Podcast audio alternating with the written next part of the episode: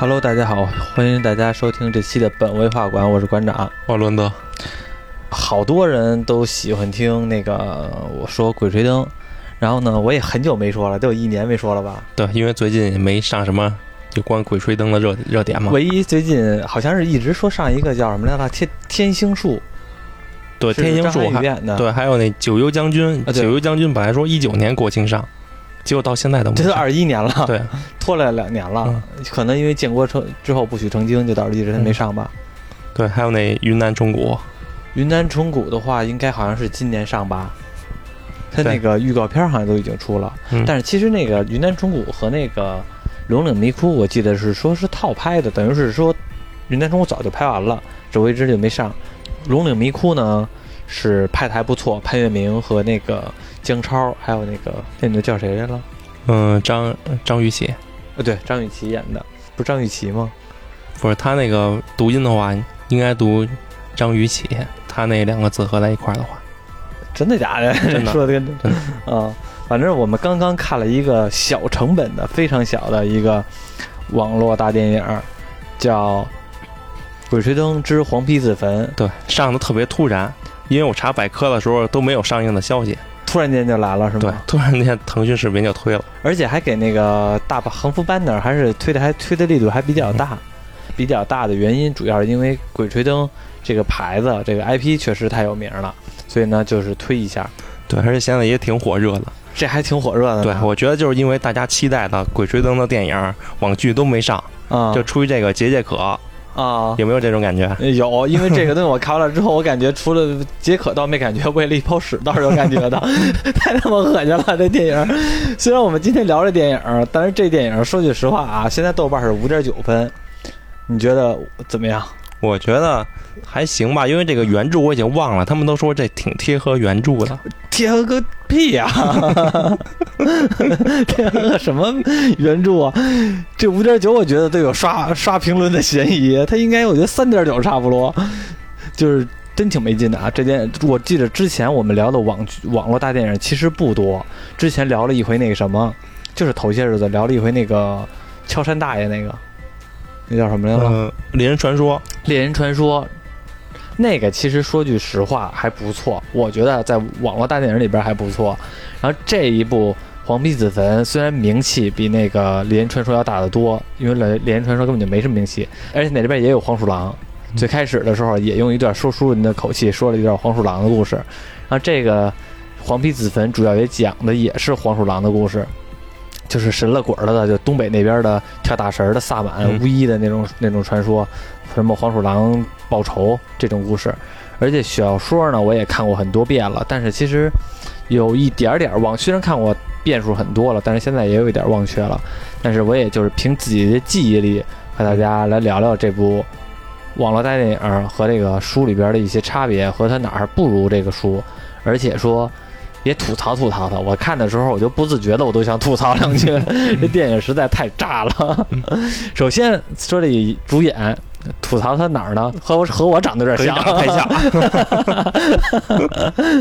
因为最开始小罗给我发的时候，这个海报，我说我去，《鬼吹灯》出一黄皮子坟，突然间上了，我一看那海报，哎，这主演怎么跟我那么像啊？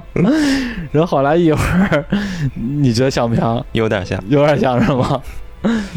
这里边这胖子呀也挺蠢的，也也一点也不像我们心目中的胖子，而且呢还是那种特别弱。在这里边的胖子和胡八一的关系吧，把把这胖子演的很多的鬼吹灯电影、网剧也好，我发现都有一个毛病，都很容易把这个胖子这个角色给演弱了。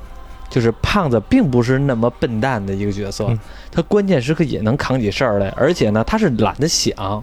胖子在小说里边一直是属于那种马马虎虎、马大哈，但是呢，遇到事儿的时候他也能扛上来，而且呢，他和胡八一的之间的交情也是那种遇见事儿的话，绝对是兄弟先走的，或者说他们俩就没有说兄弟先走不先走，非常有默契，你能走就走，你不能你我能走就走，不互相的像咱们看有些电影，你先走，我你先走，然后你不要，你要照顾谁谁谁，你要照顾谁谁谁，就好像拖了半天，最后那反派都烦了，你赶啊 赶紧决定，是吧？就嗯一般都是这种的。但是胖子和胡八一的关系一直就是当断不断，必受其乱那种的，直接办事儿特别果断。所有的网剧里边，包括说拍的比较好的，也都把这胖子的角色演的差那么一点意思。对，都演成搞笑担当。对，但是这里边的搞笑担当有几句台词，我觉得还是很搞笑的。对，就是 就是就是在这个网剧里边有说一句嘛，说那个因为最后能揭晓了那个反派是谁，嗯那个还喜还那个用嘴用嘴遁一下，跟那个反派角色一小女孩嘛，跟他说啊，我知道你不是坏人，你没有想杀我们。然后胖子还吐槽一句，这都想杀咱好几轮了。角色我就觉得不是特别满意，胡八一的性格也拍的不对，胡八一的性格应该也是那种遇事儿比较冷静的角色，而且这里边的黄皮子坟的背景故事是胡八一下的第一个墓，在第一个墓的哦《鬼吹灯》的八部书里边，第一本书是那个精绝古城《精绝古城》，黄皮子坟应该算是第二，是他第五本吧？对，第五本书，嗯，就是第二季吧，咱就假装说第二季的第一，一本。对，那它的时间线是在那个第一季那四本之后吗？不是啊，就是黄皮子坟的故事时间线是在所有的书里边的第一个。按说起来，它是第一个，它是更相当于是一个回忆，就是胡八一故事在昆仑神宫，也就是前，也就是第四前四部，算是一完结，小完结。然后等到第五部的时候，然后胡八一呢，这个故事又重启，所以以这个黄皮子坟为这个前传。相当于他去精绝古城之前的事儿，所以呢，主要还是胡八一年轻的时候，像知青那个年代，然后呢上山下乡的那个年龄。因为在第一部书的时候，也有精绝古城的时候，就已经说过胡八一他上山下乡的事儿，但是呢，说的可能是只是一部分，把这个胡八一、王胖子这两个人的人人设给立起来。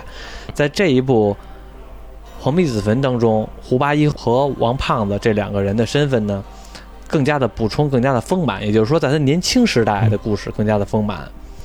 当初胡八一和王胖子上山下乡去的呢，就是这个大兴安岭那边，是大兴安岭还是小兴安岭我忘了，反正就是东北那边老林子。因为那阵儿的时候有很多其他人上山下乡嘛，有的人上山下乡上的是像比如说陕北或者是延安那边都会有很多，但是只不过那边呢其实生活条件更加的苦，在书里边描写是这么多说的啊，那边描写那边更更加的苦，因为毕竟有旱灾嘛，然后或者说粮食产量也不多，所以说谁都吃不饱饭。但是在这个东北的老林子里边呢，至少来说的话是不缺吃的。他你看他们最开始这故事讲的就是嘛，他们去套黄皮子，在这个原著当中，他们就老去山里边找吃的，比如说打鱼，没事的时候掏那马蜂窝去，就看呃别马蜂窝，马蜂窝吃不了，蜜蜂窝，看那大蜜蜂窝。王胖子和胡八一说，那天我看见一个大看见一个蜜蜂窝，咱们呢老和燕子他们家找吃的，就是燕子老贴补咱们这些食物，咱们呢也得还还人家。所以呢，那天我看见大蜜蜂窝，咱们哪天去掏那蜜蜂窝去？所以呢，也也描写过他们去这个老林里边掏蜜蜂窝这种事儿，也遇见过人熊。熊瞎子和人熊还是两种物种，熊熊瞎子是黑熊，人熊是棕熊，人熊是能站起来的，哇哇哇，就在这里边，能人熊是能站起来的，熊瞎子呢就是属于那种四肢动物，比较爬行的，也遇见过熊瞎子。东北这老林子里边啊，虽然不愁吃不愁喝，还算比较自由，因为也不挣工分儿，他们都是比较野的孩子，比较淘气的，也不怎么挣工分儿。就是村支书老让他们干活去，他们也不去，老偷偷摸摸就跑了，老去山里边玩去，是这种人。所以说，在这个描写东北老林子的事儿呢，有很多。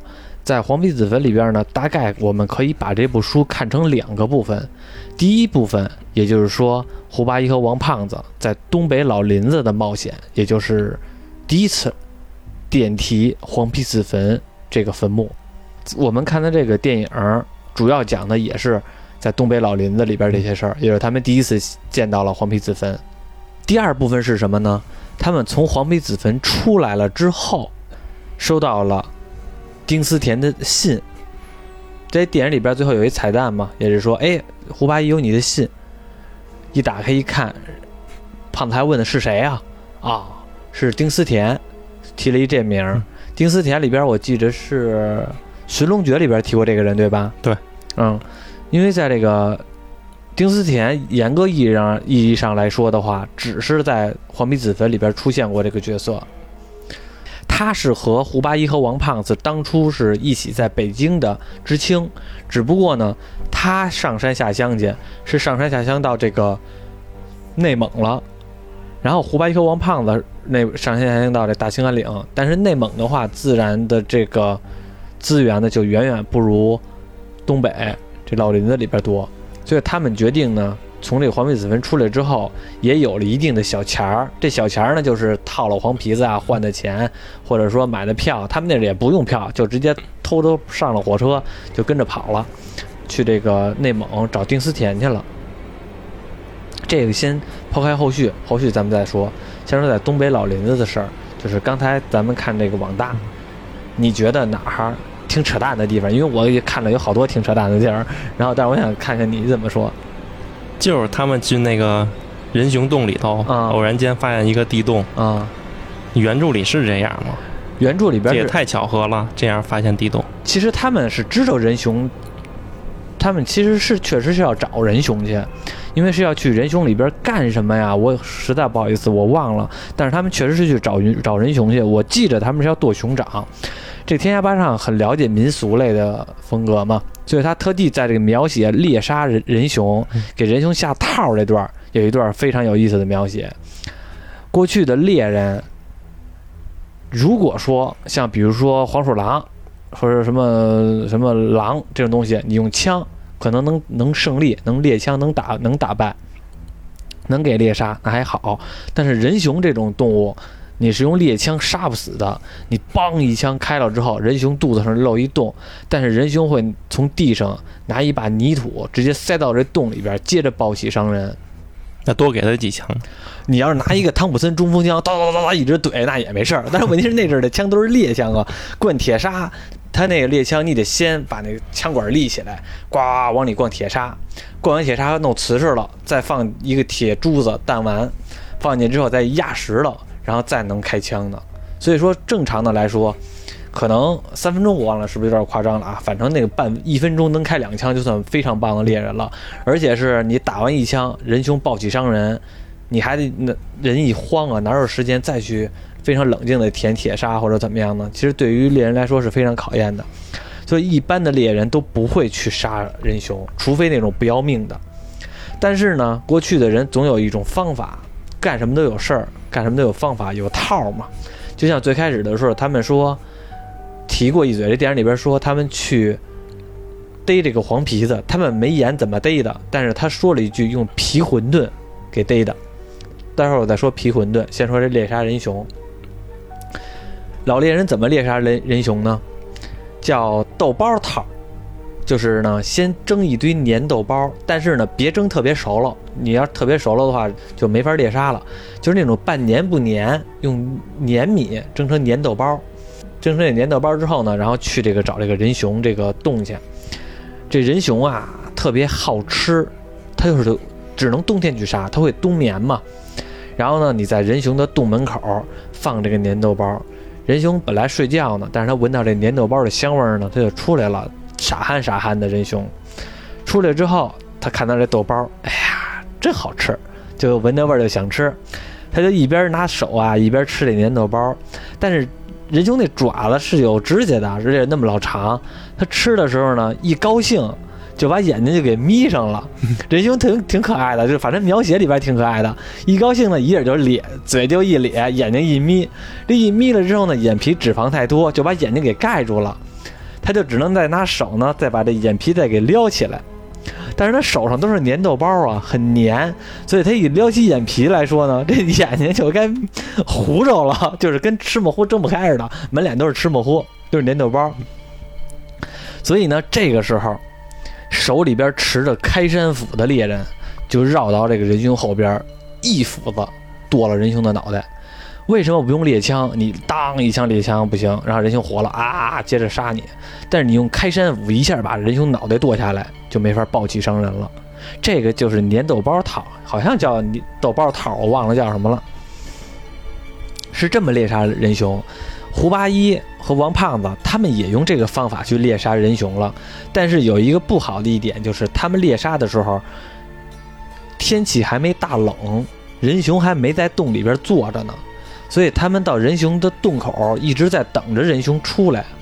结果没有想到，人熊呢没在这洞里边待着，因为天气还没特别冷，人熊可能半夜还没特别冷起床，然后早上晚晚上或者早上起夜去趟厕所，跟外边呢，所以他们在洞里边守人熊，人熊在他屁股后边看他俩，所以他是这样的，他们没有按照这个豆包套，没有顺利的成功，所以和人熊进行一场搏斗，然后在这场搏斗当中呢，他们躲进了人熊的洞穴。他们并不是说躲我，我印象中啊，在书里边，他们并不是躲进了人熊的洞穴，而是发现呢，在这个老林子里边有一个石墩儿，那个石墩儿呢叫鬼衙门的石墩儿。他们顺着那个石墩儿进去了一个洞，那洞里边发现了黄皮子坟的墓，而这洞里边的黄皮子坟外边确实有人熊在守着他们，他们在这个地下只能先躲着，在这个洞里边呢，发现有一个。木头垛子，木头垛子，上面呢有一个斧子，斧子上面呢，木头垛子上面都是黑的，黑紫黑紫的。胡八一一看知道了，这个呢其实就是过去的铡刀。东北那边信奉黄大仙，而供奉黄大仙庙，而用黄大仙庙呢要有东西来供奉黄大仙，用的就是鸡。很多人误以为黄黄鼠狼吃鸡，咱们小时候看什么，那叫什么来了？半夜鸡叫吧，还是黄鼠狼给鸡拜年啊？黄鼠狼给鸡拜年，对。然后还有就是，我记得忘了是什么了，就是老说黄鼠狼吃鸡。其实黄鼠狼呢不是吃鸡，它确实是偷鸡啊，但是它吃鸡呢，它是不吃鸡肉的，它喝鸡血。老说打鸡血打鸡血，黄鼠狼老爱滋儿给滋儿打鸡血。一说这黄鼠狼，我想起来了，就就在今天，嗯。我还在路边上看见一只黄鼠狼，我和我妈出去买东西去，然后回家路上的时候，我还跟我妈说呢：“妈，你看黄鼠狼。”我妈低着头没看见，就看那黄鼠狼在马路边上，白天啊，呃，十二点左右，白天十二点，从那马路中马路左边一下丢丢丢跑到马路右边，钻进下水道跑了，大概有二十公分那么长。说回来啊，又随便又又说出黄鼠狼了。胡八一他们发现了这个事儿，然后呢，同时发现这个洞里边还有一件东西，就是人皮的一个傀儡。傀儡的外边呢是人的皮，里边呢是已经把人都给掏空了，把这人给支撑起来。而黄鼠狼呢，用这种艳术，用这种幻觉，就是当时的泥人会，当时的土匪窝子，用这种方式，用这种幻觉的方式、迷信的方式来来鼓动普通的老百姓。就让他们信奉这个黄大仙，因为说这个黄大仙掌管的是东北的金脉，掌管东北金脉，在咱们那个猎人传说里边也描写过，东北有金脉嘛？传说中东北一直有金脉，有一些大兴安岭、小兴安岭这种地方，山里边都有，而金子是黄色的，传说中黄色的金子就由黄大仙掌管，所以很多人拜黄大仙。但是啊，其实那些老猎人根本就不信这个。都觉得挺扯淡的，在这里边，好多的那些电影描写的渔民，甚至说猎人都给描写成很愚、很迷信。其实根本就不是猎人，他怎么可能迷信呢？他日常的生活就是套黄鼠狼啊、套狼啊、套这些红黄白柳灰啊这些所谓的四仙五仙的，他就靠打猎为生。他们是遵守规则的，但是不迷信。有些规矩，比如说这个东西太小了，咱们不套放生，这是猎人传承下来的规矩，因为觉得伤害天理。但是你说他迷信吗？你说他信黄鼠狼能杀你全家吗？他是不信的。他日常生活就是可能套这个为生，怎么可能信这事儿呢？所以把这个当时的这个人民呢演的是有点太的封建迷信，太愚昧了，在我看来有点儿。演成正好上期。演成那神奇之地了啊！对，太看不起我们东北老铁的那些山里边那些老百姓了。过去那阵儿是迷信，不是说所有人都迷信。这电影里边把所有人演的都挺迷信了。刚上来说，哎呀，他们俩套了一只黄鼠狼，得罪了，咱们全村都好不了。哪至于啊？这俩人就套了一只黄鼠狼，就让你们全村都得死，绝了！你这不扯淡吗？他们又不是不可能没吃过或者说他们又不是没逮过黄鼠狼皮毛还那么值钱，不然的话，为什么还有什么做个围脖、猫围脖之类的呢？还有一点就是在这个里边刚上来，王胖子、胡八一他们两个说套了一只黄鼠狼嘛，说的是谢谢燕子他爹给的皮馄饨，这个描写也很有意思。皮馄饨这个东西啊，是一个套儿，是燕子他爹还是他大爷忘了，给胡八一和王胖子的，说是想逮一下，怎么逮呢？这个是一个皮做的，也不知道什么皮，呃，是一个兜子，外边呢是一收口，你可以理解为松紧那个松紧带口，但是呢，每个收口里边呢是有刀片的，这个刀片呢是由外向内开的，开了刃的，等于说你从外边进去的时候，这刀不会划着你，但是你要出来的时候，这刀的锋利的那一尖儿就冲着你了，所以说用这种方式来逮皮馄饨，提前的先去谁家那个。偷点那个鸡蛋去，就其实就是去燕子那儿借了燕子他家的那个皮馄饨，然后呢又从他们家那个老母鸡的窝里边顺了俩鸡蛋，还跟燕子说呢，燕子实在不好意思，那什么那个 那个那个，既然你借我皮馄饨了，但是我也得偷点鸡蛋，不然没有一耳啊，得也得让那个。黄鼠狼有饵才对呢。不过顺便呢，当我偷完了鸡蛋，我又一想，好像这黄鼠狼也不配吃鸡蛋，又从你家鸡屁股上面薅了两撮鸡毛，然后人家给燕子，看来给燕子气得够呛。你偷我家鸡蛋就行了，你怎么还薅我家老花公鸡的鸡毛呢？弄得很生气。然后呢，他用这个鸡蛋把这鸡蛋清给打下来，然后呢，把那鸡毛咵咵咵涮两下，把这鸡毛塞到那个皮馄饨里边。然后呢，就等着在这雪地里边等着这个黄鼠狼上套，还真的逮着这黄鼠狼了。这黄鼠狼呢，走到这个皮馄饨这套的时候吧，被这个鸡毛味儿和这个鸡蛋清味儿给诱惑的不行的，拨动自个儿的心弦，馋，想进去看看，始终觉得这里边是有小鸡在捣鼓捣鼓，但是呢，好像又觉得。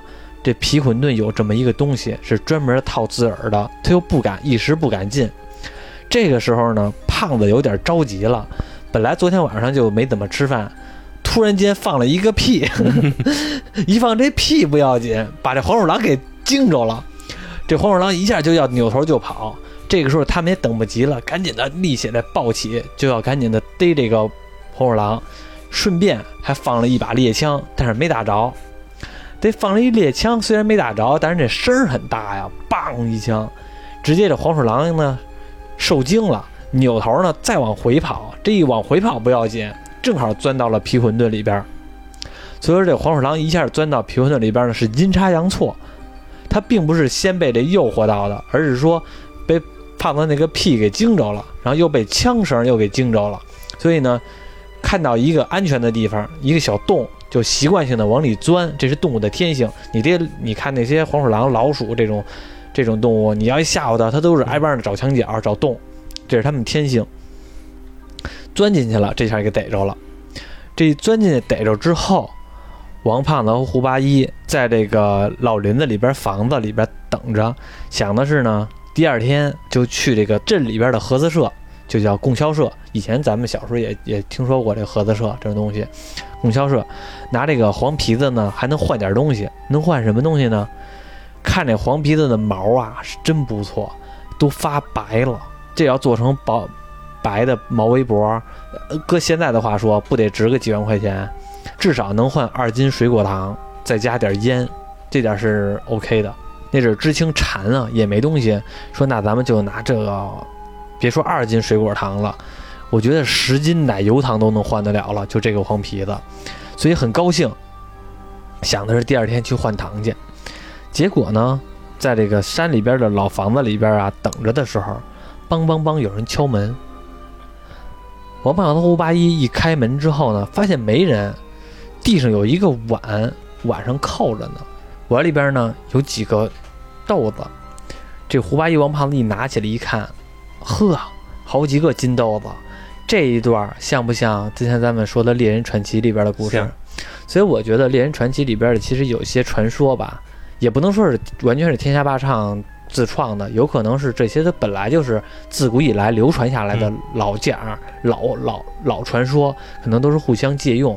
就跟之前我听那个郭德纲，郭德纲的那个呃《济公传》里边有一个罗汉爷雷劈白骨尸魔，其实和这个天下八唱刚开始的胡八一祖父的那一段极其相似的，应该都是老的故事段子。胡八一和王胖子看到这个碗碗里边有几个金豆子，那更高兴了，这下是发财了。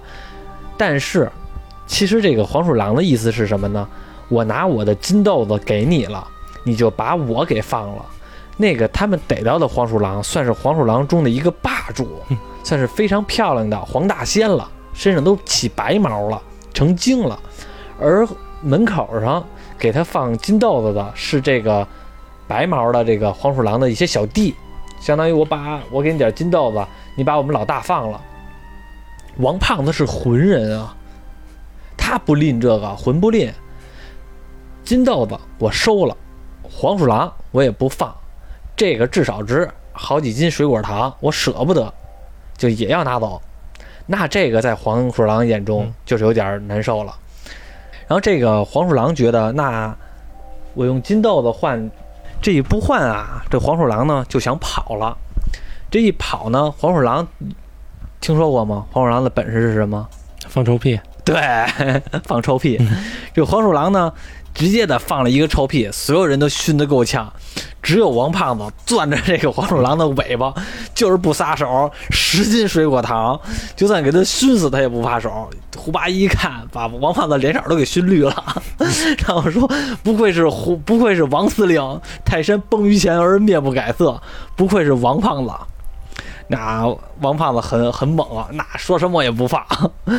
所以说里边有这些描写。然后呢，王胖子还一下这个放屁不要紧，还把王胖子给惹毛了，拿麻瓜，就是属于那种能麻痹神经的，就有点像我们吃花椒嘴里边变麻了，拿麻瓜堵着嘴和那个菊花，这样的话呢，黄鼠狼就不能放屁了，就等于一直给逮着它，给黄鼠狼弄得半死不活的。但是中途呢，黄鼠狼还是跑了，跑了之后呢，跑到一山洞里边，他们就逮，逮的时候呢。因为黄鼠狼一直被铁丝儿绑住腿，所以受伤了，然后跑得特别慢。他们也在一直逮，所以说在一晚上大雪天也能也能跟得上。要是说正常的话，他们肯定逮不上了。他们找到了黄鼠狼洞，所有人下去那个山洞里边，遇到了逮黄鼠狼的黄鼻子坟的最大的危机，就是他们差点被黄鼠狼骗上吊。胡八一、王胖子还有燕子，他们进了这个底下这个山洞之后，所有的目光全都是黑了，四周全都是黑了，谁也看不见。胡八一叫王胖子，王胖子没人回应；叫燕子也没人回应。他就看到眼前在漆黑一片当中出现了两个莹莹的绿光，他就仿佛自己身体不受控制一样，顺着这个绿光往前走。他自个儿内心觉得不对劲儿，但是自个儿的所有的行为都不受自个儿控制。他觉得有可能自受到了幻觉，或者受到了迷惑。因为最开始他们下去的时候，胡八一是一片漆黑，他们为了保险起见，他那阵也不怎么信，就用东南角点了一个蜡烛。后来发现蜡烛变绿了，其实就是他现在看的绿光。他一直以为这个是他蜡，是他自个儿的蜡烛，但是呢，身体越来越不受控制。他灵灵机一动，就吹了一口气儿，想把这蜡烛吹灭了。这一口气儿，把这个绿光呢吹得一闪，瞬间浑身仿佛就回到了还了阳了，就是完全能控制了。自个儿拿自个儿的牙尖儿咬了自个儿的舌头尖儿一下，吐了一口血，疼痛让他一下就清醒了。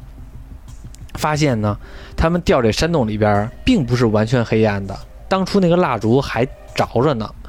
而王胖子和这个燕子在一步一步的走向上吊的绳子。胡八一赶紧的啪啪，这俩人一人抽一大嘴巴，给抽醒了，说幸好我急中生智，把咱们给解救出来了，否则的话肯定被这个黄鼠狼着了道。为什么会把被黄鼠狼着到呢？他当时看到黑暗之中两个绿光，不是别的，就是黄鼠狼的眼睛。黄鼠狼用摄魂之术，三只黄鼠狼对应三个人，胡八一对应一只，王胖子对应一只，燕子对应一只，而燕子和王胖子他们两个对应那只黄鼠狼已经上吊了，等于黄鼠狼在用他们自己的子孙和人换命，相当于黄鼠狼现在是是已经摄魂了你了，那我做什么你就做什么，我自个上吊你也就上吊。所以说，胡八一把他们俩解救之后，三只黄鼠狼已经死了两只，就是王胖子对应那只和燕子对应那只，那没只没死那只就跑了。他们后来呢，在这个山洞里边呢，又逮到了当时放走这个白色这黄鼠狼，也就是所谓的黄大仙，最后还是给逮着了。而且这只黄鼠狼最后也没逃出胖子的魔爪，还是去供销社给换成水果糖了。而这个金豆子，他们呢不太敢那什么，不太敢自个儿花，因为那阵儿的民风比较淳朴嘛，就算遇到了有这个黄金，也不算敢，也不太敢自个儿花，所以就把这金豆子呢充公了。充公之后，这个老书记也是一个不错的人，说你们既然都充公了，那这样吧，我就不追究你们不干活，然后呢还挨班上跑这点责任了。就直接的算你们半年的工分儿，你们这半年呢也都不用干什么活儿，给你们放个长假。其实老支书也是一个好人，比较喜欢这俩孩子。这一段可以说是黄皮子坟前半部分在大兴安岭的一些经历，而这一段呢也确实来说出来倪儿慧和遮了天这种人物。黄皮子坟这电影里边不是也提了倪儿慧吗？倪儿慧确实是东北那边一个柳子，也就是土匪，以盗墓为生，有四梁八柱，就是咱们看过《智取威虎山》吧？嗯。然后什么八大金刚是吧？就有点像那种感觉似的。然后呢，尼日会的老大就叫遮了天。尼日会的老大里边有两个手下，在后续的故事中呢会引申出来很多。一个叫老羊皮，一个叫羊二蛋，这俩是哥俩。而黄皮子坟的后半部书，胡八一和王胖子遇到了，就是老羊皮、杨二蛋，他们也见着了，只不过见到的是一个死尸了。那这电影还算是忠实大纲，整体轮廓还算是忠实原著，他应该都有。我觉得啊，他应该前半这部电影，因为这么来看的话，先不说他拍不拍后嗯续集，但是呢，首先来看的话，拍的质量是非常差的。差在哪儿啊？添油添油加醋的太多了。添油加醋的多不多的咱都不说，它里边的很多故事吧，确实是也是这个《鬼吹灯》里边的故事，只不过可能不是黄皮子坟的故事。他这首先这人设立的就太扁平了，你先看从头看到尾，都觉得好像所有人都是配角，没有主角。就算是胡八一也看不出来是主角。胡八一在这里边的感觉就是工具人，一进那大墓也不知道真的假的啊，什么呱说一堆有的没的口诀，然后什么震离乾坤，什么乱七八糟的，是别人也听不懂，他也听不懂，我也听不懂，谁都听听不懂。嗯，生门是那个石雕像，为什么是那石雕像啊？你也不言一声，你给我们解释解释啊！对啊，你那个那个指南针呢？它不是有一个陀螺仪吗？对，罗盘。啊，罗盘也没用，然后呢也没怎么点蜡烛，就还也点点了一回蜡烛，然后那个鬼吹灯鬼吹灯吗。这部书开篇就四句诗：人点烛，鬼吹灯，八字不应莫上前。这个摸金派的这个风俗就是进了墓之后，先用先在东南角点一颗蜡烛，如果这个蜡烛灭了，证明这个墓主人不让你进，是一个凶，大凶之兆，你就应该走。但是他这里边呢，进去之后，把这破蜡烛点上了，也没跟我们说是东南角还是还是哪个地方，就反正就跟那点着了，而且是说这些口诀谁也听不懂，就他自个儿知道，也不给我们解释解释，而且也没有说他为什么就会这个什么十六字阴阳风水呀、也没提他会风水对，也没提他有那本书。对，也没提他有没对有那本书，对，按理说他这是第一个下第一个墓，他下的第一个墓，应该对他多一些介绍。而且是还有一什么呢？他可能不提这个原因，是因为觉得我们看这些电影的都是以前就知道这个故事的，都是粉丝嘛，所以他不用提。但是问题是说，你不能把之前精绝古城、龙岭迷窟，然后是各种的这种电影的《鬼吹灯》的系列的一些已经成熟的作品的设定往你这儿搬。我们都知道，但是你可以用你的自己的方式再演绎一下。我举个例子，无论是哪部《鬼吹灯》的电影，以第一部开头的时候，像《精绝古城》也好，还是什么《龙岭迷窟》也好，还是各种各样的书、各种各样的这些作品也好，它上来都需要有一背景大纲。我是胡八一，我的祖父是胡国华。当我的人生当中的时候。经历了破四旧，我的祖父给了我流传下来一部十四六十六字阴阳风水秘术。我通过这部书了解到了一些阴阳风水的事情。从此之后，我和王胖子进行一些什么等等的冒险。这一次我的冒险是什么黄皮子坟等等的，至少有一个先有一个大纲，知道来一个旁旁白字数，对你的东西哪儿来的。先有一交代嘛。其实说句实话啊，很所有的这个黄皮子坟的这个鬼吹灯的故事里边，前面都会有一段说书人也好，旁白也好，都有这故事。就连最次最次，我印象中最次的那个叫什么来了？陆川导演的那个九层妖塔，呃，对，都有赵又廷演的，那个都有。这个呢，就完全的就是直接上来上来就是胡八一和王胖子套。黄皮子了，你俩都不知道是谁。说句实话，他要是不管他叫，反正也不像胡八一，我都觉得好像是他俩就是一个路人甲。在我对，我觉得他也不像。嗯，我觉得最像的还就是那潘粤明。对，也不是他像，他像的是那种贴近老百姓，对，就老百姓的感，现实生活中那种感觉。王胖子呀，不是潘粤明啊，长相形象并不像我们。读者当中心目中的胡八一，因为我们心目中的胡八一呢，是一个比较又高，当过连长，非常精壮，而且是高的，个儿很高。在书里边好像也描写过胡八一的身高，反正至少得一米八七了，我记着。所以潘粤明的身材呢，其实不太像，但是潘粤明演的那种气质，说的那种话，那种说话风格、人物性格是已经拿捏到了，吊儿郎当，不拘一格。不屑一顾，这种感觉是符合了，贴近生活，就感觉咱们生活身边就有这样的人。对，就好像你身边旁边一个吊儿郎当的大叔，但是你不知道这个大叔他年轻时候经历什么，但是你和一和他聊天，原来发现这个大叔是深藏不露的，原来他的年轻的经历的话，让你不敢想象，你会觉得哇，刮目相看，大隐隐于市 那种感觉。胡八一是这种角色，这里边的胡八一让你看来什么角色呀？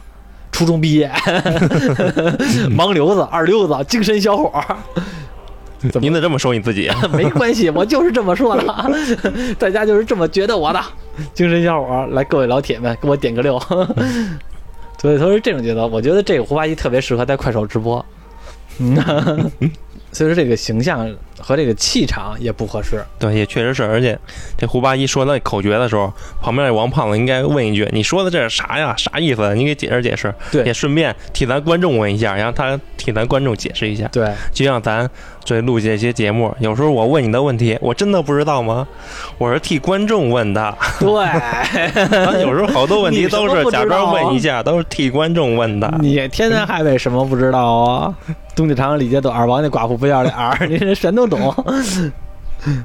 对，所以说他这里边气场就让我觉得很不合适。而且就是虽然我刚才说胡八一是当过连长的，是身材很高大的，是往后的所有的故事都是以这种人设，但是在黄皮子坟当中，他确实还是他年轻的时候。即使是他年轻的时候，胡八一也是应该是知青的身份，就是。我一直觉得，包括很多粉丝都觉得，最适合的胡八一就是《血色浪漫》中的刘烨。我之前也不止一次提过，因为那个刘烨的形象、那种说话方式、语气，在《血色浪漫》中就是我们心目中的胡八一的形象。只不过很可惜，刘烨至今也没参演过胡八一。但是我印象当中啊，《天下八丈》确实有和这个胡八这个刘烨沟通过，甚至可能都要提起这个档。提起这个聊过具体的细节，因为我记得刘烨好像微博也发过，只不过呢，因为一些资本的介入或者资本的版权的纠纷，就一直没让刘烨参演过，算是一个小遗憾吧。这一部里边特别扯淡的是什么呢？这几个人儿，他们几个人儿被这个人熊逼进了洞里边，到了地底下，发现了一个一发现了一个在地底下的一个大户宅子，里边跟人唱戏呢。他们会觉得这是正常的，这他妈不是傻逼吗？你他妈的走在地底下到山洞里边，发现这里边有一个阴宅似的大红门，里边叮了咣啷跟那唱戏呢，你就觉得不好意思打扰了，你们家唱戏呢，我们家老爷过六十大寿，然后呢，你们是路人就走吧，我们这儿有人受伤了，我们想进去。跟着吸两个腿儿，你说正常人可能吗？走在地底下坟坟圈子里边，看见阴宅里边成戏呢，挂大红灯笼，一个个皮笑肉不笑的，说我能进去待会儿吗？那肯定感觉就是妖魔鬼怪啊，对啊肯定不敢进去。这都不用想啊，我们没准我们村傻柱子都知道，赶紧远离，他不他们不知道，而且进去之后还不要脸不要脸，跟人说。我们想逮一只黄鼠狼，我看那里黄鼠狼跑你们院子里边了，你们能不能给我们逮到它？这不是神经病吧？先不说是不是阴宅，就算是你家有一人给你敲门，我看有一黄鼠狼跑进你屋了，我要让你帮我逮着它，那也有毛病。你肯你作为一个客人，你肯定觉得你有这个人有毛病，找人要就你就有毛病。对，进了阴宅之后，在书里边啊，确实也描写过这个。他们去的这个地儿，就是当然了，他们不是这么进去的，他们也是在这个大兴安岭里边的牛心山那个墓。最这个是取决于故事线可能有点乱，因为他们第一次这八部书里边有两次描写他们在大兴安岭的故事，就是知青的时候的事儿。大兴安岭这个叫什么岗岗岗岗镇的寨，我忘了，反正就他们那个村儿吧。旁边有一个牛心山。这个牛心山里边呢是一个大墓，他们看到有纸人啊，然后有这些在办理这些什么唱戏呀，这些这段剧情，按理来说应该是精绝古城里边的戏份。那原著里黄皮子坟的墓地里有什么东西？黄皮原著里边黄皮子坟的墓地里边啊，准确说是在内蒙古，它并不是在牛心山，在内蒙古他们才真正到达了黄皮子坟的墓，而且那个墓里边是日本的一个。焚化炉，日本武装日本关东军的一个焚化炉，那里边他们遇到了各种各样的冒险，是非常神奇的，而且里边还遇到了妖龙，黑色的妖龙，哇，漫天飞的，也遇到了老杨老羊皮，为了去救丁思田，勇闯白眼窟。当前这个故事，他们进到这个山里边，发现这大宅子里边有人办这个家宴，戏台上有人唱皮影戏，这段呢。是在第一部，哎呦，真正进这里边的原因呢，是他们晕了，晕了之后呢，晕了之后呢，然后这个谁，这个胖子和胡八一醒了之后，发现有几个人救他，几个人救他之后呢，然后说我们现在呢去有聚餐，你们还不一块来？胡八一和王王胖子傻呵呵就跟着去了，去了这个大阴宅，这阴宅里边呢，所有人都在看着戏台上的唱戏。穿的都是那种古代的时候那个服装，其实是一个元朝的大墓，牛心山的墓。他们也在吃，就是当时看戏的这些食物，但是呢，味嚼如蜡。虽然摆得很精美，但是怎么吃都觉得没味道。比如说吃苹果，吃不来甜，但是能感觉出来是苹果，都感觉跟嚼蜡似的，也觉得很奇怪。然后这个时候呢，这个主宅办这个寿宴，那个主宅一老太太尖嘴猴腮的。让几个侍女牵着过来了，说：“大奶奶，您坐这儿哈，做主席。”这几个小知青就跟后边后边呢图个热闹，就看着戏。台上做皮影戏也好，京剧也好，演的是热火朝天，火热着呢。这老太太呀，吃东西很奇怪，她嘬腮，就是你见过没牙的老太太吧？吃东西咩咩咩抿着吃，然后呢，跟猿猴似的嘬着腮吃。这的老太太一高兴，一鼓掌不要紧，自人脑袋掉了，脑袋掉了，所有人都不惊讶。旁边的侍女一看见，把脑袋给扶起来，又给老太太安上了。老太太接着吃东西看，这个时候胡八一大惊失色，知道了我们中招了，拉着王胖子和燕子就往出跑。隐约跑的时候，能听到后边有地动山摇的声音。他们最后跑出来了，而后边的东西，后边的山洞也已经合上了。如果他晚出来半步的话，就会生生憋死在这牛心山的大墓当中。这个是按说起来应该是这一段，应该按说起来是精绝古城里边的故事。也是他们在大兴安岭上山下乡的故事而已。黄皮子坟里边呢，真正说分两部分，一个是刚才我说，在这个黄皮子墓里边找到那个黄大仙的庙小庙，牵扯到了泥人会和这个遮了天，但是遮了天是一工具人，没没有必要记住他，因为他在这个原著中只就提过两嘴，和他没什么关系。那有他女儿吗？没有他女儿，那电影里那尼勒会都跟泥儿会不是泥了会。尼勒会都跟这电影里不跟设计了似的，让他们全都上吊死了吗？尼日会的人啊，准确来说是这样，他们是一个土匪的柳子，他们呢其实没有太大的本事，他们能力很弱，但是呢主要还是靠土匪抢劫、兼职盗墓，胳膊上系着红铃子，腰带上系着红布条，这样的话呢辟邪，号称是辟邪。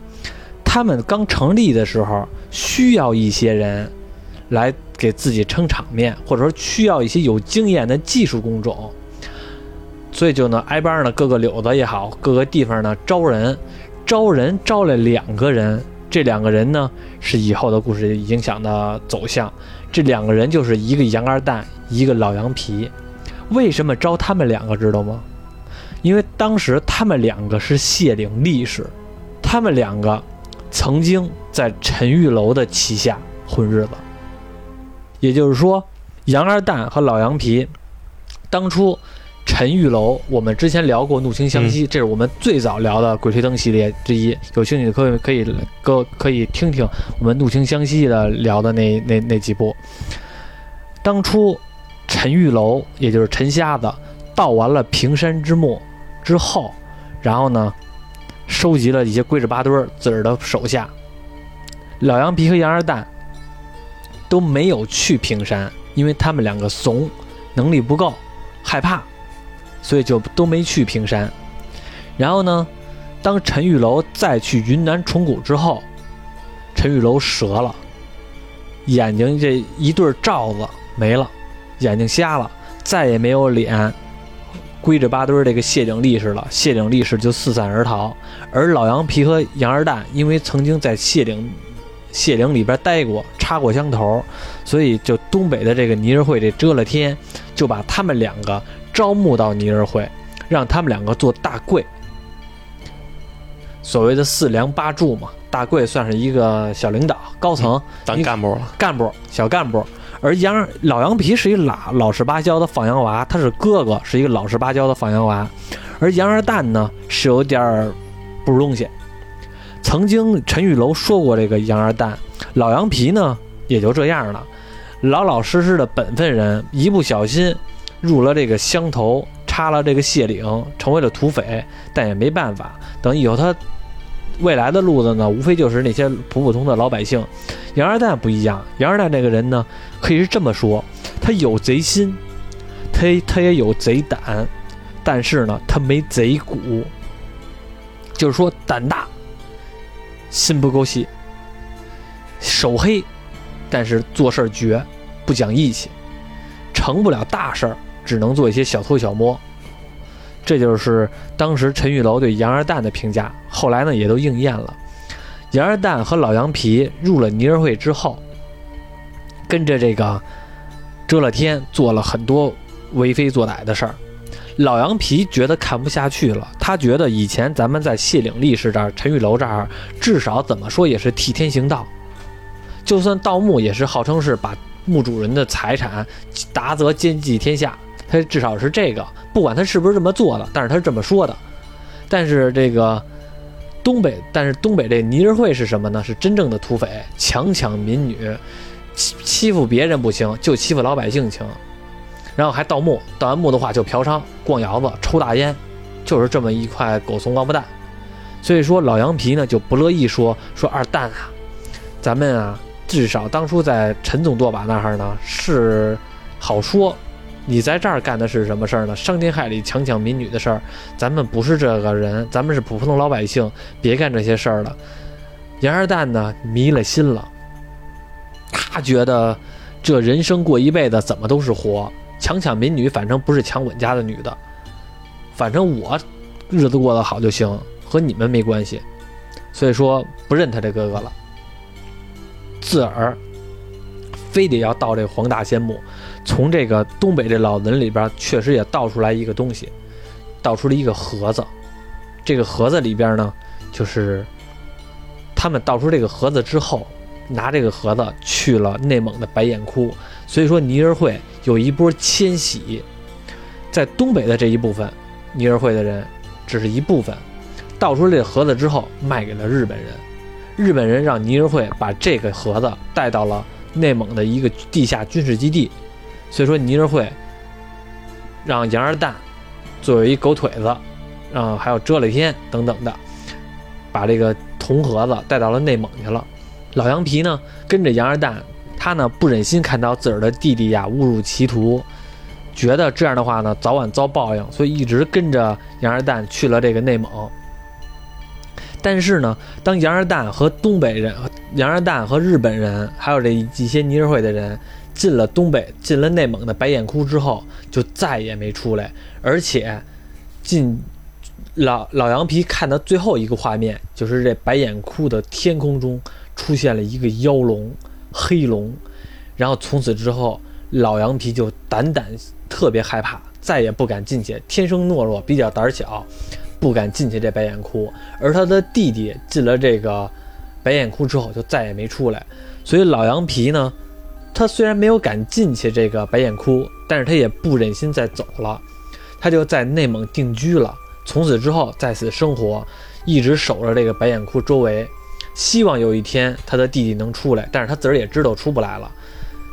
然后在这儿还定居了，也和这儿的风土人情都一样，普普通通的过一个游牧民族的一个日子。表面上看起来也是 OK 了，但是呢，赶上这个知青这个上山下乡，丁思甜下乡的这个人家就是老羊皮他们家。丁思甜给胡八一和王胖子写信。说我在这个这个内蒙这儿插队，老羊皮爷爷家里边，老羊皮呢带我们把我们当亲闺女似的，我们跟这儿生活的还行。说王胖子、胡八一有时间的话，你们两个去找我玩来，我我请你们吃好吃的，这儿非常好。但是他在信里边都是报喜不报忧的，就相当于好朋友之间的，不能张嘴说什么然后惨死了，快救我，不会这么说。然后胡八一和王胖子呢？赶上从这个墓子墓里边出来，东北这个黄皮子坟里边出来之后呢，有金豆子交给老知青了，老老书记了。老知老书记说放你们半年假，然后这俩人呢闲得蛋疼，没得干，那咱们就去找这个丁思田吧。所以说他们两个去找丁思田，阴差阳错的碰到了老羊皮。他们到了他们到了内蒙之后。过了非常好的日子，过了一两天，大家呢和和美美的喝个酒啊，吃个肉啊，非常开心。胡八一也觉得老羊皮人是非常不错的，挺好。后来呢，结果在一天中午的时候，那阵不是游牧民族都是有养牛和羊吗？牛受惊了，然后呱围栏没围住，牛跑了。所有人呢去逮牛去，这个牛一跑不要紧。丁思甜呢也是去帮忙追，胡八一和这个老羊皮、王胖子都是去帮忙追。这牛呢就奔着这白眼窟的方向去了，就是刚才我说的，老羊皮看到有妖龙的地方，老羊皮一直有心理阴影，不敢进白眼窟。但是丁思甜进去了，老羊皮一直把自己的丁思甜呢当做自个儿亲闺女一样。看这个时候也顾不上是不是妖龙了，手里边瞪着一把康熙宝刀，就开始追进去了。临近之前一拔出来，喊了一声秦腔。秦腔我没听过，但是老羊皮这个嗓子有点破锣嗓子，他一喊的时候颇有一种悲凉之气。胡八一还暗暗的觉得，嗯，真他妈正这味道。所有人的热血都已经沸腾了，顺着老羊皮就杀进了白眼窟。白眼窟当中，为了找丁思甜也好。发现了杨二蛋的尸体也好，这个黄铜箱子也好，最后也遇到这个妖龙，还遇到了，反正就是一个大蜈蚣吧，嗯，叫一个大蜈蚣，还遇到了当时日本的一些阴谋，而且在这一部书还遇到了一片龟眠之地，他们在白眼窟当中看到了海市蜃楼，这个海市蜃楼是什么呢？号称叫龟眠之地，也就是所有的海龟死了之后身上长羽毛。羽化成仙，号称海龟要羽化成仙，号称是海上的风水宝地。他们遇到这海市蜃楼，看到这个画面，没有想到他们在知青的时候看到这个海市蜃楼，号称叫龟眠之地，在以后的很长一段日子里边，他们又来到这个龟眠之地，就是《鬼吹灯》第六部书，叫南海归墟。会真正来到这片归眠之地，就是南海归南海归墟的那个场景，所以说都是有环环相扣的。那你这些详细的就以后再说呗。对他们到这个，那你能透露一下那个妖龙是什么东西吗？妖龙啊，妖龙的话，这么说吧，它不是一种生物了。他们亲眼看到黑色的妖龙在天空上盘旋，有一只牛。被妖龙给吃了，只剩一骨头架子了。妖龙已经不是说我们理想象中的那种真正的生物动物那种龙了，但是他们确实也看到了啊，一个真正类似于妖龙的一个东西，叫什么名字我真的忘了，一时想不起了。但是是一只大蜈蚣，但是和你妖龙是两码事儿。但是你们知道就好。那这部电影里那个什么阴宅阳宅，跟里头闯荡。人都说这个就是场景太单一了，一直在里头来回的跑。他就是他把其他部的《鬼吹灯》的目的放进合在这里边了，也没合。他这个怎么说呢？我觉得最操蛋一点就是什么呢？他这部电影啊，就咱们看的这部《网大》，有点恶心的一点是什么呢？他让你从头看到尾，觉得是好几个路人、好几个 NPC 在玩密室逃脱。就是电影可以改编成密室逃脱，然后呢，因为主人公的参演，然后呢，你去玩密室逃脱，感觉好像还行。但是他这个好像是把密室逃脱改成了电影，这几个都是路人甲、路人路人乙、路人丙，然后他们一块在玩密室逃脱，你看他们在玩呢，还有点人形 NPC。这倒是没有什么盗墓的感觉，对，感觉一直被牵着走。而且他们就是想出去啊，对，而且闯迷宫似的，一会儿老是幻觉，哎呀，我们遇到了幻觉了，一会儿好不容易啊，感觉不是幻觉，一会儿一发现原来他们还是幻觉，就是好像哦，又不是幻觉了，我们现在发现了真正的出来了，其实不是，还是幻觉，就老是幻觉幻觉。对，现在可能要解释他们里头那些东西，也只能用幻觉。那可以用解决幻觉，但你也可以用别的点方式吧。像我觉得像《猎人传说》就挺有想法的，他那讲那些。恐怖的桥段，嗯，就是人讲的故事，人不说幻觉，就是这是我讲的故事，就故意骗你，故意吓你的故事。对啊，就是我觉得啊，就是你就算说真正的出神了鬼了，或者说，当然《鬼吹灯》首先没有说它是《鬼吹灯》有自己的一套逻辑，他给你解释了，而且也不是神鬼，用幻觉这种方式吧，特别低级。我想起了一部一部处理的很奇怪的，嗯，一个电影。张涵予演的那个《智取威虎山》看过吧？看过，《智取威虎山》里边有两个结局，一个是这个栓子回忆，就是一个是真实的结局，就是在电影里边讲述的结局，是这个杨子荣怎么击毙了座山雕；还有一个结局是栓子长大了，就是韩庚演的那角色，他想象的那个结局，就是他为了让这个场景。劲爆，更加的爆炸一些，然后呢，已经脱离了历史真实是真实的这个逻辑，来做了一个这个想象的结局。最后呢，用韩庚这个栓子的口气说：“这个是我想象的。”那你这有什么毛病？我就是想象的，我就想象坐山雕有飞机，就要飞开飞机逃跑。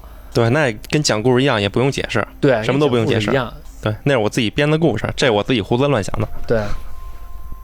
但其实这幻觉有一个问题，就是为什么所有人看到的幻觉都是一样的呢？他们怎么能看到同一个幻觉呢？所以说，有可能不是幻觉，有可能是遇到一些超自然的现象，他们不能解释，他们自我、自我，他们自我安慰，自我给自己来一套逻辑。我记着你之前跟我说过，说你最开始看《鬼吹灯》的时候看过一个桥段，是胡八一和王胖子背着一个小孩儿，嗯，然后那个要背出去之后，那小孩说了一句话：“你为什么抱着我？你为什么背着我妹妹走？”嗯，是说过这个吧？后来你跟我说你再也找不着那段了，嗯，对吧？对，那段呢其实就是《鬼吹灯》的故事，是刚开始出版的那个故事，未经过太多的修订，所以导致呢有些东西的话很难用科学解释的，所以还存在。到后来修订的《鬼吹灯》就没有那段了，说你为什么带我妹妹走，就没有那段了，因为那段有可能是出版社的要求，他把那段不能解释的就给干掉了。嗯以前的时候，最开始我看的玄魂梯，在《龙岭迷窟》里边不也有玄魂梯吗？那段的时候，玄魂梯的解释也不是我们看《龙岭迷窟》现在的解释。最开始我看的是玄魂梯的解释，它是没解释。咱们的听众说过一个说，呃，《南海归墟》那部书，他们出了那个归墟之后，没有解释怎么回到了岸上。其实我当时是想的是好像有解释，但是呢，咱们的听众在微信群里边说他们验证了，就是没解释，或者说他验证了就是没解释。我始终记得有解释。后来我那天好像又闲着没事，我重新看了一遍，其实是有解释的，而且是但是解释的很少。我先说一下为什么很少啊？因为它原来的解释是很多的，嗯，是比较多的，但是呢。他后来可能是后来修出版社修订等等的，把很多的给缩减了，非常少了，让你觉得好像没解释的。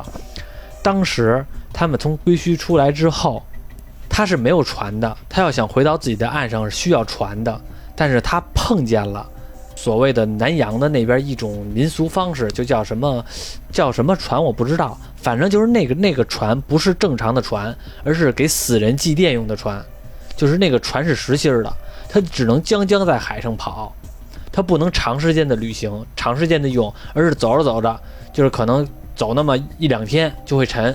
它是那它是做那个用的船，回到了这个当时去归墟的那个岸上。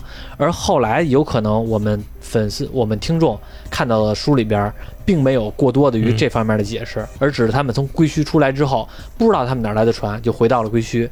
其实，在原版的时候是有解释的，是有那个船的。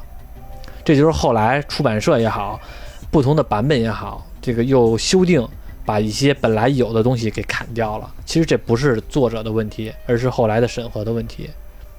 因为为什么那段有印象呢？因为那段我清楚的记着，还因为那个船的故事，说了一段南洋的那边的神话，就说了一段那边的民俗，这个民俗怎么来的，它的那个故事背景是什么？当时好像是村里边闹瘟疫，然后几个人是买米。然后用这个买米，然后来治瘟疫，也不是具体的方法我忘了，因为现在我肯定也找不着那个版本了。当时还是很早之前，得十多年前，在网上还是贴吧还是在哪儿那种纸质的书，嗯，最盗版的那种纸质书。你别看它是盗版，觉得它是假的，其实那个盗版反而是最开始最初的原始的那稿，其实是有解释的。像这部电影最后不还卖了个关子吗？啊，最后卖的什么关子来了？就丁思甜啊。不是，就是那个燕子跟那跟胖子他俩唱了一段戏，嗯，然后胡八一猛然一回头，感觉不对劲。啊，我看有的听有的观众就说，是因为那个燕子跟胖子不进去之后不都幻觉被那个遮了天的女儿给抓走了吗？嗯，给绑起来了。嗯，实际上唱戏的那段，他俩是不知道的，哦，不知道那句台唱词。结果结尾的时候，他俩能唱出这段词，让胡八一感觉不对劲，以为自己还在幻觉中，也不知道对不对。我觉得啊，他趁早不是这个原因。他如果要是这个真的是这个原因，那这就太扯淡了，更扯淡了。胡八一带着周乐天的女儿。这个很真实的啊表现出来了，然后到回到镇里边了，然后书记还说，这村里边的人都封建迷信，这怎么那么糊涂？然后还把我们正能量的这个人民党和干部都给说出来了，结果到最后发现，其实这些都是幻觉。我觉得更扯淡。就是网上其他人是网上其他人说的嘛？要真的是这套逻辑，我也能理解，因为这电影拍的就这奏性。他要是真的是这么想的话，我也能，我觉得也是在情理之中。但是我就觉得好像更 low 了。对，就刻意给观众留点悬念。对对，刻意让一点不符合逻辑的悬念，就让你特别东西能推倒的。嗯，那不琢磨他了。对，爱咋地咋地，爱咋地咋地吧。那也不去豆瓣给评个分我我懒得给他评。